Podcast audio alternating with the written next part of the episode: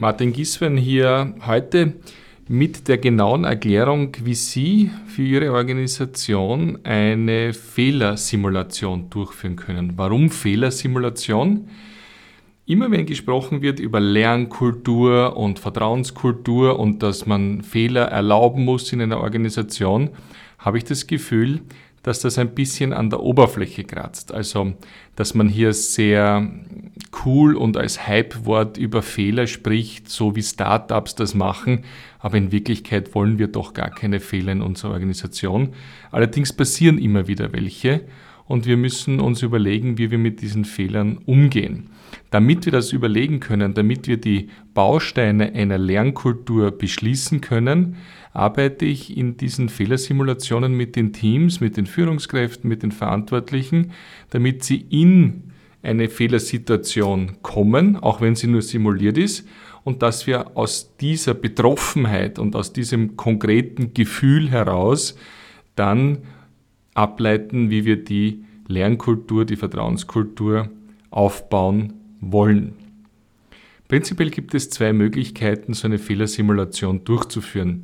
Ich habe es in Deutschland und in Österreich mit Führungskräften aus größeren Organisationen sehr gerne immer live durchgeführt, also in einem Workshop-Raum mit so 15 bis 25 Teilnehmerinnen. Wir waren dann in mehreren Gruppen zu vier bis fünf Leuten organisiert. Und in der großen Ausprägung dieser physischen Fehlersimulation arbeite ich dann äh, Schritt für Schritt dieses fiktive Projekt durch. Und jedes Mal nach einem Schritt muss die Gruppe sagen, wie sie jetzt umgehen würde mit der Situation, welche Handlungen sie setzen würde, welche Vorkehrungen sie treffen würde, was der nächste Schritt ist. Und ich führe dann immer wieder alle Gruppen auf diesen Narrativ, auf diesen Erklärpfad zurück. Das heißt, ich erzähle dann, was im nächsten Schritt passiert. Das sind ganz typische Projekte, die unter hohem Zeitdruck innerhalb von drei Monaten erfüllt werden müssen im digitalen Umfeld. Und welche Projektmethode nehmen Sie? Wie berichten Sie an die Vorgesetzte? Was passiert in einer Eskalationssituation? Wie gehen wir mit Cultural of Clash um, wenn wir ein Startup involvieren? Äh, all diese Dinge passieren hier in dieser Geschichte und alle Teams scheitern. Das ist Vorgabe, das ist ganz klar, dadurch, dass ich sie immer auf den Hauptpfad zurücksetze und unweigerlich in eine unangenehme Situation treibe, nämlich dass jedes Team dann mit großer Angst, fiktiver Angst um die eigene Karriere zur Vorgesetzten gehen muss und erzählen muss, was jetzt alles schiefgegangen ist. Ich frage dann immer, was soll diese Vorgesetzte im Sinne einer Vertrauens- und Lernkultur dann sagen? Was sind dann die Ableitungen äh, und was sind die richtigen Fragestellungen, die man hier machen kann? Und diese Fragen sind ganz einfach. Die vorgesetzte Person muss den scheinbaren Verursacher des Fehlers, des Misserfolgs fragen, was haben Sie aus dieser Situation gelernt? Nummer eins. Nummer zwei. Wie wird die gesamte Organisation aus diesem Fehler lernen? Also wie verbreiten wir dieses Wissen? Wie schaffen wir es, dass wir doch einen Erfolg, einen Profit aus diesem Misserfolg haben, nämlich dass die anderen Organisationseinheiten Bescheid wissen und nicht den gleichen Fehler noch einmal machen? Und drittens, wer soll persönliche Konsequenzen aus diesem Fehler tragen? Und in dieser Durchführungsart ist es dann so, dass wir hier gemeinsam die zwei Fehlerklassen definieren. Das heißt, Fehlerklasse, ein Innovationsrisiko tritt wirklich ein, ein Risiko, das wir auch kommen sehen haben, tritt ein, wir haben alles nach Besten und Wissen und Gewissen getan, aber der Markt nimmt dieses Produkt nicht an. Wir haben alles unternommen, um das Risiko zu minimieren. Wir haben die Methodik bestmöglich angewandt. Wir haben tolles Projektmanagement gehabt. Wir haben einen hohen Abstimmungsgrad in der Organisation. Wir haben proaktiv äh, eskaliert und um Unterstützung gebeten äh, ähm, um Unterstützung gefragt, beziehungsweise auch Unterstützung von anderen Organisationseinheiten angenommen. Das ist die Fehlerklasse Risiko und in unserer Diktion bedeutet das, dass die handelnden Personen keine negativen Konsequenzen für ihr Karriere, für ihre Laufbahn, für das weitere Fortkommen haben sollen. Ganz im Gegenteil zu der anderen Fehlerklasse, nämlich die Fehlerklasse Klasse mangelnde Umsetzung.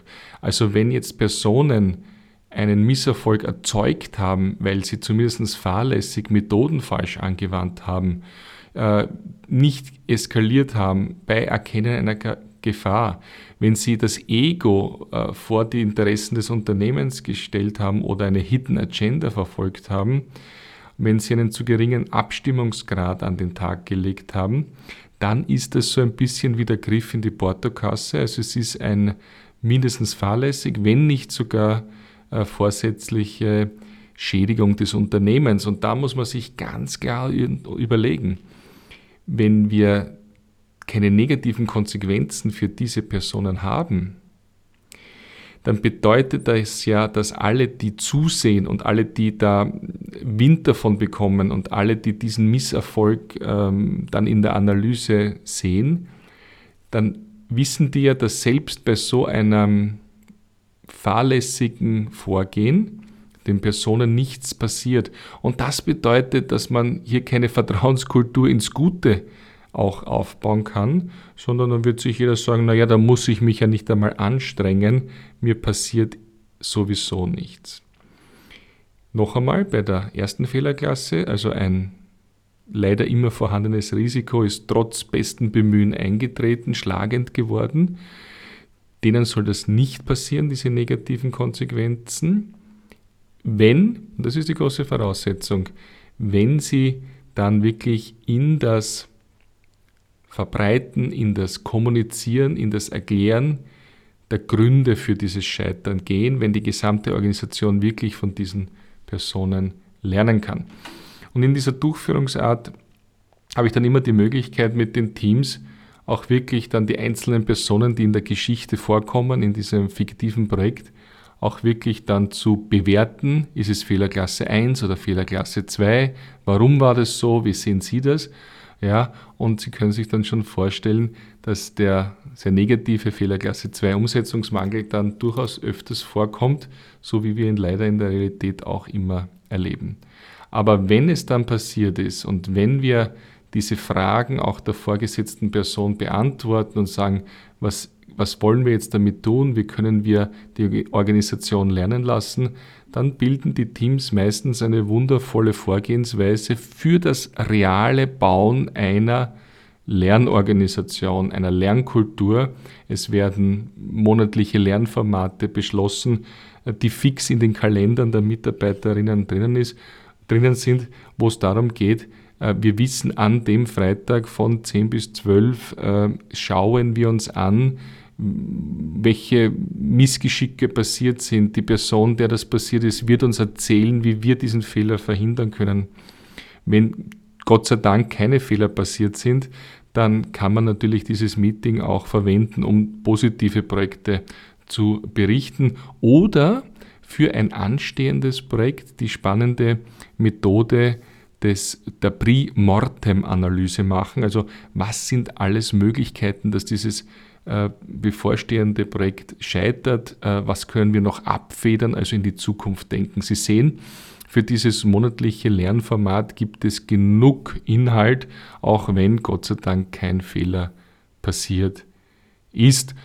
Aus dieser Diskussion entstehen gute, ehrliche Schritte in die richtige Richtung und darum ist diese Fehlersimulation so wichtig aus meiner Sicht. Es gibt noch eine zweite Variante, wo ein physisches Zusammenkommen für zweieinhalb Stunden nicht möglich ist. Da gibt es eine Version, die man auch in einer Videokonferenz mit den Kollegen und Kolleginnen machen kann. Die dauert nicht so lange, maximal eine Stunde inklusive Diskussion.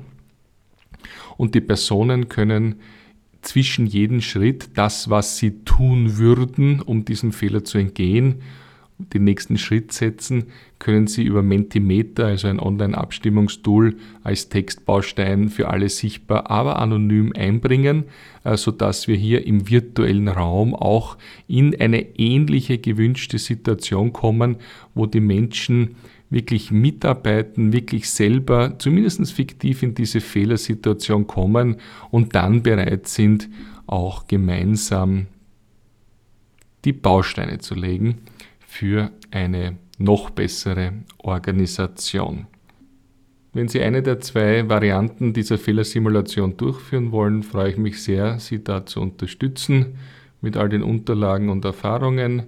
Ich freue mich auf Ihr Feedback. Martin Gieswein wünsche einen schönen und erfolgreichen, fehlerfreien Tag.